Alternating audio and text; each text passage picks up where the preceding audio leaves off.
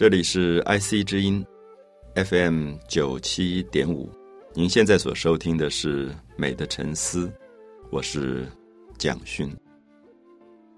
我们在一系列谈中国文学，特别是唐诗的部分，已经讲到了李白。今天要跟大家谈一下杜甫，这两个名字可能常常有一点分不开来。我想分不开来，一方面是他们只相差十一岁。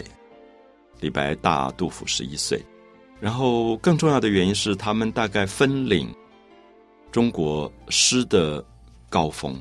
就是你会觉得，如果用高度来排的话，大概在最高的地方，诗的最高的地方就是李白跟杜甫。可是两个人到底哪一个人更高？其实，在历史上一直变成非常争议的一件事情啊。因为有人喜欢李白，有人喜欢杜甫。可是，大概在儒家的文化里面，最后一直觉得杜甫是更伟大的。那什么原因？因为李白被称为诗仙。我们知道，仙其实不是儒家推崇的角色，仙是老庄道家推崇的角色。什么叫做仙？仙人是不食人间烟火的。所以你总觉得李白好像跟人世间的东西都没有关系。你不知道他太太是谁，你不知道他的孩子怎么样，你不知道他为这个家要不要去上班打卡。好像没有我们人世间所有的学历经历，所以李白是一个蛮独来独往，所以你真的觉得他像个仙人一样。那尤其是他写了《将进酒》这么有名的诗以后，当时的宰相贺知章，他在酒楼上听到别人唱这首诗，他吓了一大跳。他说：“怎么会有人写出这么好的诗？他是谁？”因为我们知道李白是一个从国外流浪来的诗人，所以贺知章也不知道李白何许人也。所以别人跟他讲了，这是李白如何？他说啊，此人宅仙也。这是李白被称为诗仙的来源，就是说，所谓的宅仙，就是天上的仙人被贬到人间来跟我们玩一玩的人。所以贺知章，我们不要忘记，等于是今天葛魁这个角色，他会对一个诗人这么赞美啊。我们今天大概很难很难去苛求一个。政府要员去歌颂诗人，可唐朝的精神非常有趣。就作为宰相贺知章，竟然如此赞美李白，而且立刻就把李白的诗带进宫去给当时的唐玄宗看。而唐玄宗读了以后也大为赞美，就封李白为翰林学士，就是今天的中央研究院的院士。我想我们今天都不敢有这种作为，因为这里面其实是对人才的欣赏，对人之美的欣赏。可是，我们知道，所有文化变成体制、变成官僚之后，其实永远人才出不来了。所以，唐朝是一个蛮奇怪的时代。我们每次想到李白的故事，都觉得怎么会出来一个这么怪才？那这样的一个人，今天活在我们的社会里，他会如此被重视吗？我不敢想象。唐玄宗那个时候刚好爱上了杨玉环，然后他就希望在春天的时候。邀请杨玉环去游园去看牡丹花，在沉香亭北看花。那么这个时候，他就觉得春天加上女子的美，加上花，他觉得应该有新的美丽的曲调出来，所以他就招李白进宫，要李白写三首诗。大家知道，就是最有名的《清平调》啊，“云想衣裳花想容，春风拂槛露华浓。若非群玉山头见。”会向瑶台月下逢，这是当时一个以帝王之尊的人，竟然招诗人来为他的恋爱写诗。那么一直到现在，这三首诗还在被唱。啊，那种一枝红艳露凝香，他在讲那个女人的美，好像一朵花这样长起来，上面还有露水，那种颜色的美，我们可以看到这是李白才气纵横的这种表现。可是李白从来不眷恋他。跟这些权贵的关系或者统治者的关系，唐玄宗这么宠爱他，贺知章这么看重他，他不会因此而说：“哎，我去求个一官半职来做吧。”因为他潇洒到他拂袖而去。所以民间一直喜欢李白这个人，编出了很多有关李白的有趣的戏剧，其实不完全可靠。比如说，一般民间都编了一个戏，是李白醉酒进宫去写《清平调》，这个时候。最尊贵的杨贵妃替他磨墨，最权势最大的高力士这个太监跪在地上帮他脱鞋子，这个画面在舞台上现在还在，常常可以看到，可以演出，是因为我觉得民间觉得李白的潇洒是所有的权力者、所有的富有者都要跪下来的啊，因为他是真正的君王，他是真正文学里的君王，也是诗里的君王。那么，所以我们会感觉到唐代的生命力表现在这里。有时候我们会觉得，我还是要问一句：说李白如果活在我们今天的社会，他会怎么被对待？好，这个时候我们就会感觉到，一个时代没有美的精神，没有对生命的尊重的时候，其实李白这样的人很难出现。所以，我们下面要提到说，李白跟杜甫的关系，为什么杜甫后来反而更受重视？因为杜甫给了一个大家。稳定的社会秩序，就杜甫所有的诗都在讲怎么去做人，而不是做仙。这样大家就可以了解，因为李白讲的都是怎么跟月亮喝酒，那个东西你在现实当中没有用。你跟月亮喝酒不能做官，也不能考试，所以最后李白只是一个孤独的仙人。可是杜甫所有的东西都是在现实当中完成的。他爱他的妻子，他爱他的儿女，他照顾所有的人。他看到朱门酒肉臭，路有冻死骨。他写出了社会里面很多的关怀，所以我们说他是一个人道主义的诗人。就是他永远界定在他作为人的这个部分，他的关心。他的名句说：“朱门就是红颜色的门，酒肉臭，那个酒都已经多到没有人喝完，肉都已经没有吃完，剩菜倒出来都是臭的。朱门酒肉臭，可就在这个。”豪宅的门口，路有冻死骨，有一个饿的、冻的、没有饭吃的人，没有衣服穿的人，就死在这个红色的门旁边。所以，朱门酒肉臭，路有冻死骨，是一种对人的哀叹，就觉得怎么社会的贫富阶级差距到这么大。所以我们看到杜甫的伟大，在于他希望完成人的部分，所以他被称为诗圣，他是儒家的。后来的正统教育里面，总是让我们努力的学习杜甫，而不是学习李白。可是我一直觉得李白跟杜甫，我在想有没有可能他们是不可分割的一体两面。我常常会建议很多朋友说，年轻的时候要好好的喜欢李白，然后到中年以后，慢慢会懂得杜甫的伟大。那么他们两个其实是一个在完成自己，一个在完成。他在人世间的社会角色，这是两个不冲突的角色。就是我今天我去爬山，我去登玉山，我去豪迈的追求我自己生命的豁达，这是李白给我的部分。可是我回来感觉到社会里面有任何一个人贫病交迫，我能够去对他做一点帮助，我愿意去做这件事的时候，是杜甫给我的帮助。那我觉得仙跟圣的部分，最理想的方式是它是互补的，而不是彼此冲突的。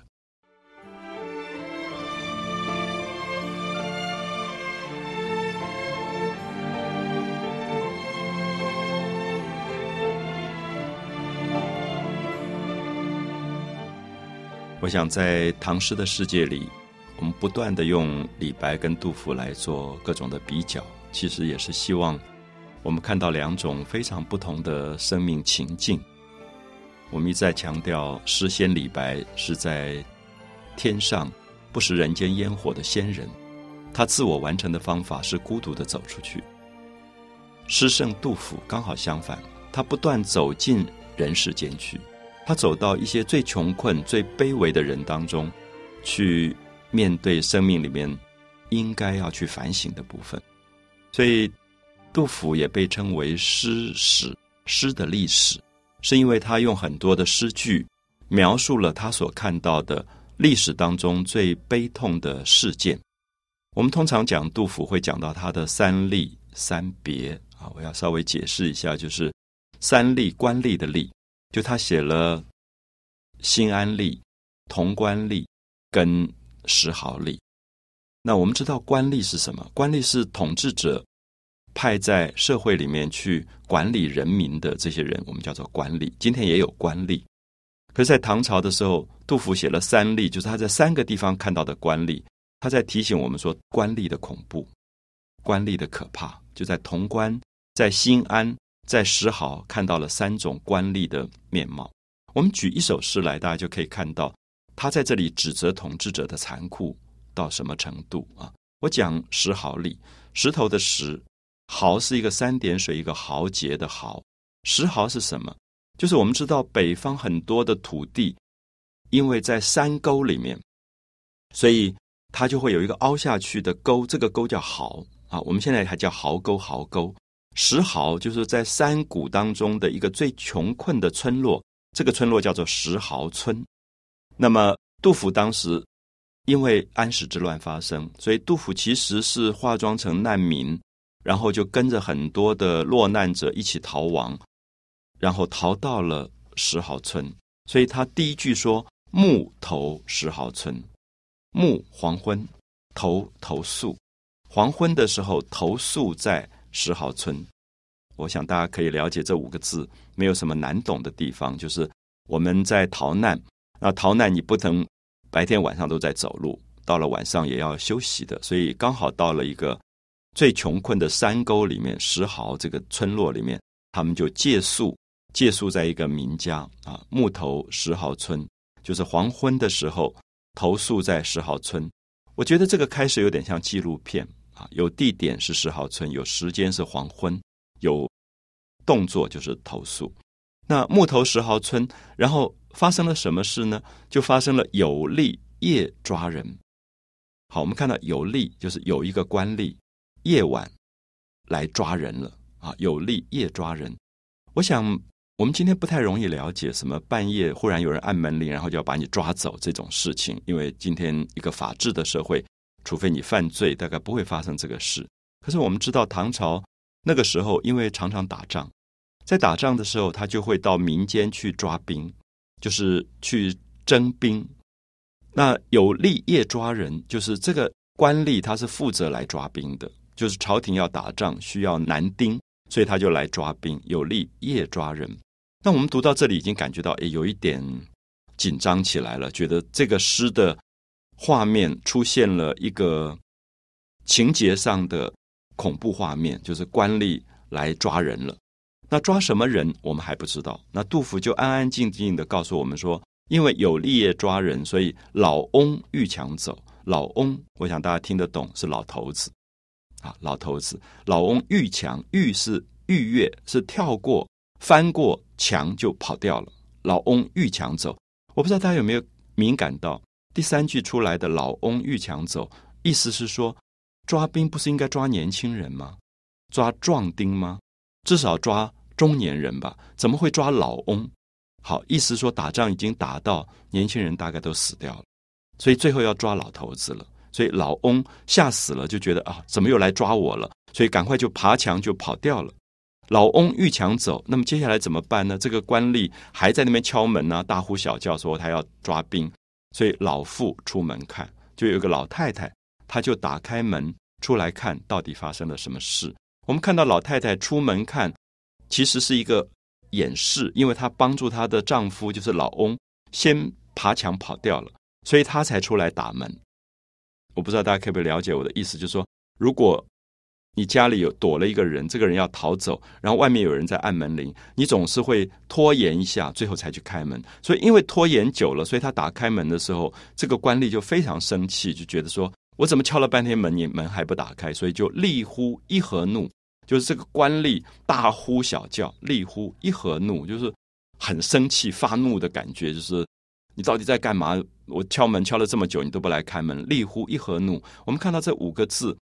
活灵活现的勾画出古代一个官吏的残暴的感觉。厉呼一何怒，复啼一何苦，完全对仗的句子。这个老太太啼啼哭哭就哭了啊！复啼一何苦，多么痛苦，好痛苦的感觉啊！就是厉呼一何怒，大呼小叫在骂他，生气愤怒。复啼一何苦，你可以看到老百姓老太太怕那个官吏怕的要死，就在那边拼命的哭。复啼一何苦。然后听父前致辞，就杜甫躲在旁边，他就没有出来，他就听父，就听这个老太太前致辞，就上前跟做官的人告白致辞啊，就是告诉他说为什么我开门这么慢的意思。听父前致辞，三难邺城序。好，我们看到三难这一句开始就是在引号当中的是老太太告诉官吏的告白的内容。他说：“三男叶承旭，就是说我有三个男孩，三个男孩子都被抓走了，都在邺城。邺城在山西，就是当时打仗的前线，都已经在邺城去做兵。戌是戍守的意思，就是去守卫边疆了。所以三男叶承旭，所以这里面你可以看到这首诗完全在平铺直叙的讲当年官吏抓兵的。”可怕的景象，就是一个老太太只生了三个孩子，三孩子都被抓走了。所以三男叶承旭，大概更悲痛的是下面这两句：说一男复书至，说一男就是三个男孩当中有一个男孩最近有写信来啊，一男复书，书就是书信，复书至，那个信到这边了，讲什么呢？二男新战死，就说第二个男孩已经在最近的一次战争里面阵亡死掉了。二男性战死，我们不要忘记，这是一个母亲在讲孩子的死亡。然后这个时候，她觉得家里已经都没有人了，三个男孩都被抓走，所以她保护她的丈夫逃走了。她觉得老头子再去当兵，绝对是送死无疑，所以帮助她的丈夫逃走。这首诗还没有完，可是我们读到这里，大概已经感觉到大唐朝那个繁华的背后，其实有一个非常悲惨的故事在发生。可李白的诗里看不到，杜甫诗里看到了。所以我们看到一个先一个圣，他们的完成的方法真的不同啊！所以我们如果继续读下这首诗的时候，你大概会读到更悲惨的民间的遭遇，也知道为什么杜甫会有这么重大的社会上的价值跟意义。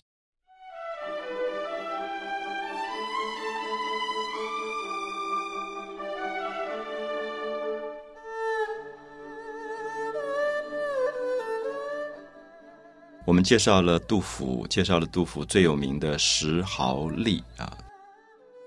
那么这首诗里面非常像纪录片的去叙述他在安史之乱跟着一大群难民逃难的时候，在石壕村看到的景象。他说：“木头石壕村啊，黄昏的时候投宿在一个穷困的石壕村落里，然后有吏也抓人，看到了官吏。”代表政府来抓兵，抓兵抓到了老头子了，所以老翁欲抢走，老妇出门看。那这个老太太最后变成了叙述的主角，所以立乎一何怒，复提一何苦，去对比官吏的骄狂、官吏的残暴跟人民的痛苦之间的关系。老太太一直哭着哭着去叙述她的家的惨状。那杜甫只扮演了一个聆听者的角色，完全没有主观的记录老太太讲的话。那听父前致辞，三男叶承旭说：“我三个男孩都被抓兵抓走了。那一男复书至，二男新战死。一个男孩写信来说，第二个男孩已经战死在战争当中死掉。那么这个母亲讲到这个事情，应该是最悲惨的，可她竟然安慰起自己说：‘存者且偷生。’死者常已矣，这两句话其实很痛啊！他的意思说，存者就说啊，活着就好好活着吧；死者常已矣，死了就已经死了。他没有抱怨，他在官吏面前也不敢抱怨。我们今天会觉得是谁让他的孩子死掉？是谁发动了战争？是谁要这样去整天抓兵？可是他没有控诉，他没有抱怨，他只说我的孩子死了。可是。我也没有什么好抱怨的，我只能说存者且偷生，那么活着就好好活着吧，死者常已矣，死了就死掉了。那么下面他就开始骗这个官吏了，因为老百姓大概被抓兵抓到这个程度，他最后觉得他要保护他的丈夫。如果他的三个儿子都被抓兵，三个儿子至少大概二十岁左右，如果这个孩子二十岁左右的话，那这个爸爸都是中年到老年人了，所以他说。这么老的人，你还要抓他抓兵，所以她觉得最后她要用说谎的方法掩护她的丈夫逃走，所以她就说室中更无人，所以我们家已经没有人了，唯有乳下孙。乳下孙就是正在喝奶、喝母乳的一个孙子，唯有乳下孙。那只有一个小孩在还在喝奶，总不能抓这个还在喝奶的孩子去当兵吧？唯有乳下孙有孙母未去，这个孙子的妈妈就是他的儿媳妇。并没有去啊，就是并没有离开家。那么这里面我想大家可以了解，因为他前面讲到一男复书至，二男新战死，就是说他的第二个男孩在最近的一支战争当中已经死掉了。那么如果这个儿子死掉的话，这个媳妇是可以改嫁的，而且家里面也穷的可能没有什么饭吃。可是有孙母未去，就觉得孩子那么小还要靠他喂奶，所以这个母亲也不忍心改嫁，也没有走。可是出入无完裙，说他今天不能出来见你，因为出入他不能随便出来进去，因为无完裙，没有一条裙子穿。好，所以我们读到这里已经觉得这首诗非常的惊人，就是不只讲抓兵。也在讲民间已经穷到一个女人连裙子都没有了，总不能穿一个内裤跑出来见官吏，所以你会觉得里面其实有一个很悲痛的东西：出入无完裙。那么到这样的状况，这个官吏要抓兵，老太太又说：“我家里已经没有人了，因为她要掩护她的丈夫逃走。”最后她只好做了一个非常惊人的建议，她说：“老妪，老妪，女这边一个区公所的区，老妪是讲老太太、老太婆。”说我老太婆老妪力虽衰，我已经没有力气了。我是一个老太太，我也不能做什么事。老妪力虽衰，请从立业归。请从就说我申请跟从你，跟这个官吏。今天晚上我们就归营啊，因为我知道你一定要有交代嘛。因为官吏也只是代表统治者来抓兵，那你抓不到人，你没有办法交代。那我老妪力虽衰，请从立业归，我来。自愿申请入伍好了啊，请从立业归。所以有时候读到这里，你会觉得杜甫的诗在让你读到时候，你开始有一种愤怒，就是一个社会、一个政府怎么会到了一个老太太都不能安居乐业？为了要救她的丈夫，她说：“请从立月归，对吧？我来代替我的丈夫，我来当兵好了，我来服役，请从立夜归啊！我今天晚上就跟这个官吏，夜晚就归营。那他能够去做什么呢？”他到军队去能够做什么？他还做了建议。他说：“急应河阳役，河阳是正在打仗的地方。我知道你们很急，你们要抓兵，因为要应付急应河阳这个地方的战役。即应河阳役，由得备晨炊啊！我还可以准备晨是早晨，炊是煮饭，我还可以帮你们煮早饭啊！由得备晨炊。”所以，我想杜甫的诗，其实有时候你读下去，你会觉得不忍，甚至读不下去，因为他让你看到人民的生活怎么会到了这样的程度，而谁要负责这件事情？他对政府是有控诉的。所以，今天全世界都把杜甫的诗翻译出来，作为所谓的反战诗人。他反对战争，他会觉得所有的战争里面受害最深的是老百姓啊。那个唐诗里面常常讲到的。可怜无定河边骨，犹是春归梦里人。就是你走过无定河，就是今天的北方的游牧民族的这条河流。无定河边骨，看到了一个死掉的骨头，没有被淹埋的骨头。犹是春归梦里人，在长安城当中，有一个春天闺房里面的女人还在做梦，梦到她的丈夫要回来，其实她丈夫已经变成一堆白骨了。她不知道丈夫已经死掉，这里面是非常大的控诉。好，所以这个老太太说：“请从立业归，即应河阳役，犹得备晨炊。”她就表示说：“我来帮你们军队煮早饭好了，你抓我走。”那其实她这个时候等于是帮助了她的丈夫逃走。所以我想这里面有一个很痛的东西，看到人民的被压迫，最后人民又有一种互相保护的力量。那么杜甫在旁边听到一句话都没有讲，他只说：“夜久雨声绝。”夜越来越晚了，最后没有人讲话了，官吏也没有讲话，老太太也没有讲话，好像官吏也觉得自己怎么会这么残暴，最后要把一个老太太抓走去当兵，可是他也没有办法，因为上面的命令如此啊。夜久雨声绝，唯闻泣幽咽，只听到哭泣的声音。幽咽是堵塞住，就是哭不出来了，就是老百姓这个老太太哭哭到最后已经没有声音了。所以有点欲哭无泪的这种悲哀啊！夜久雨声绝，唯闻泣幽咽。天明登前途，就天亮了。那么杜甫要继续赶路，登前途，继续往前面去赶路，去上路，独与老翁别。那么只跟老翁告别，因为老翁又回来了，可是老太太已经被抓走。这个石壕吏这样短短的一首诗，我们看到里面透露出所谓的唐代一个社会里面人民的惨状。好，所以这个时候我们可以看到杜甫真正不朽的一个力量。所谓的诗圣，是因为他讲出了人民最大最大的悲哀跟痛苦。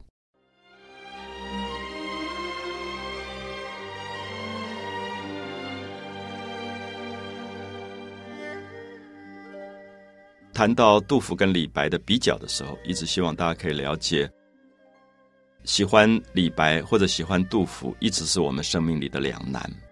而这种两难，让你感觉到说，他们两个的生命这么不一样。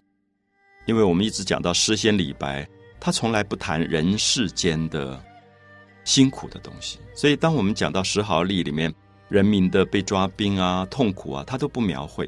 可他鼓励人去喝酒。他鼓励人去看花，他鼓励人去跟月亮对话，他鼓励人从所有的人世间的痛苦是非纠缠当中走出去，孤独的走出去。可杜甫觉得，人是走不出去的，人必须要回来去面对生命里面最辛苦的部分。相差十一岁的这两个人，个性怎么这么不一样？可是我一再强调，觉得我慢慢的希望我自己的身上有李白，也有杜甫。就李白的部分帮助我。把很多人世间的烦恼丢掉，可杜甫的部分让我回到人间，对人有很多的悲悯。它是两个完全不同的精神，所以也许到最后会发现，是因为哲学上的道家跟儒家需要互补，因为儒家太多现世的东西，可是道家又太过不食人间烟火。这两个东西其实是各自都需要的。后来也在观察，觉得一个人身上有很多的李白，比如说同事当中有一个人是。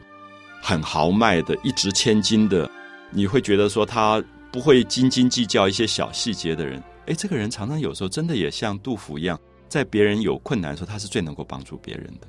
我觉得真的不冲突。年轻的时候常常会觉得好像是一个两难，所以我们也看到历史上很有趣，就是李白跟杜甫其实是非常非常好的朋友。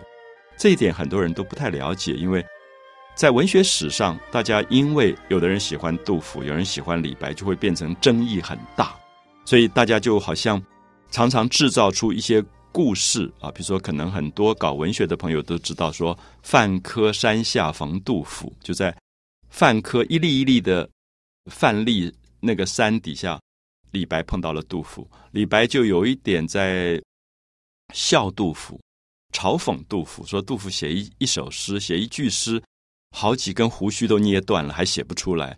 那么，其实这里面有一点故意在，呃，标榜说李白是才气纵横的，因为李白写诗很快，喝了酒就写诗了，所以就觉得杜甫是那种书呆子，有一点苦学的，用功的不得了，很费力去写诗的人。可是，我想大家知道，《范柯山下逢杜甫》这一首被假造出来。李白嘲笑杜甫的诗，现在都被认为是伪作，并不是真的李白写的。就是李白并没有那么轻薄，李白也没有那么肤浅。事实上，李白留下来了一些很思念杜甫、很喜欢杜甫的诗句。他们有一次短短的相聚的时间，变成非常好的朋友，也变成知己。后来分开了。李白曾经写诗给杜甫说：“思君若闻水。”浩荡济南征，文水在山东这一带。他说：“我想念你，我想念你的心情，就像文水的河流一样，浩浩荡荡的往南流去。因为那个时候杜甫在南方啊，他的意思是说，我像那条河流一样，希望像河流一样流到你的身边去思念你。所以你会感觉到这两个人诗人的情感非常的深啊，非常的深。因为我觉得人很有趣，就是说，人最欣赏的人常常是自己做不到的。”所以李白刚刚好是最欣赏杜甫，而杜甫也最欣赏李白。尤其在杜甫的诗集当中，我们可以看到杜甫写出了对李白最美的歌颂。杜甫有一首诗叫做《饮中八仙歌》，歌颂八个最会喝酒的人，其中有一个就是李白。而且那四句写的真漂亮。他说：“李白一斗诗百篇啊，李白喝一斗酒，一百篇的诗就洋洋洒洒写出来。”那这是。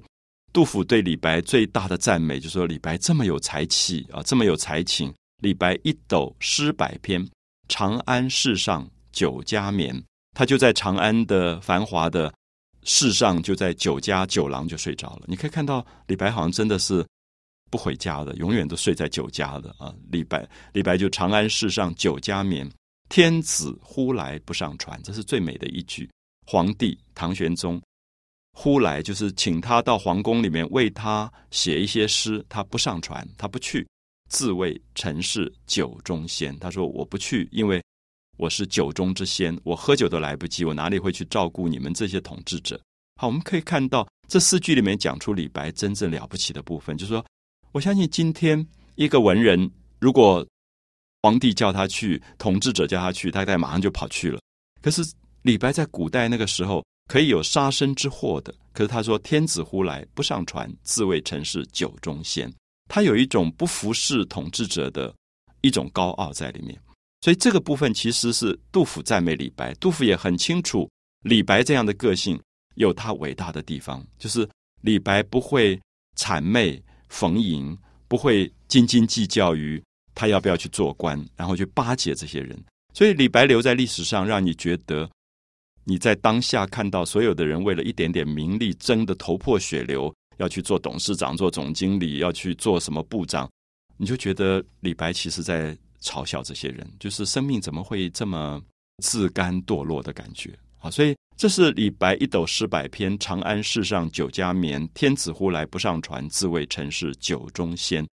杜甫写李白最美的句子，所以你可以感觉到两个人虽然这么不同，可杜甫完全在赞美李白。杜甫自己是写石壕吏的，杜甫自己是写朱门酒肉臭，路有冻死骨的，他是入世的，他是对人间有很多关怀的。可他完全了解他的好朋友李白，不需要跟他一样。李白可以走向山水，走向月亮。好，所以这两个好朋友，我们会觉得那种彼此知己的情感，甚至杜甫也写出非常动人的句子，说“冠盖满京华”。啊，冠盖就是头上戴着高高的帽子，盖是开着漂亮的车子，盖是讲车子上面的车棚。所以灌溉满京华，所以在这个首都里面，到处都是开着宾士、开着凯迪拉克的这种有钱人或者做大官的人，灌溉满京华，斯人独憔悴。他讲李白是唯一最憔悴的人，是最孤独的人。可是寂寞身后事，千秋万岁名。就说他虽然现在活得这么寂寞，好像没有人理他，可是，一千年以后，他相信大家都在读李白。千秋万岁名，可是当时那些巴结逢迎的人，今天谁也不知道他名字是什么。所以有些人是活在历史当中的，他们并不活在当下的斤斤计较当中。所以我想用杜甫跟李白的方法，可能可以对比出一个非常美的唐诗的画面，也让我们看到这两个诗人留下的其实最动人的部分，是高贵的人的品格。美的沉思，我是蒋勋。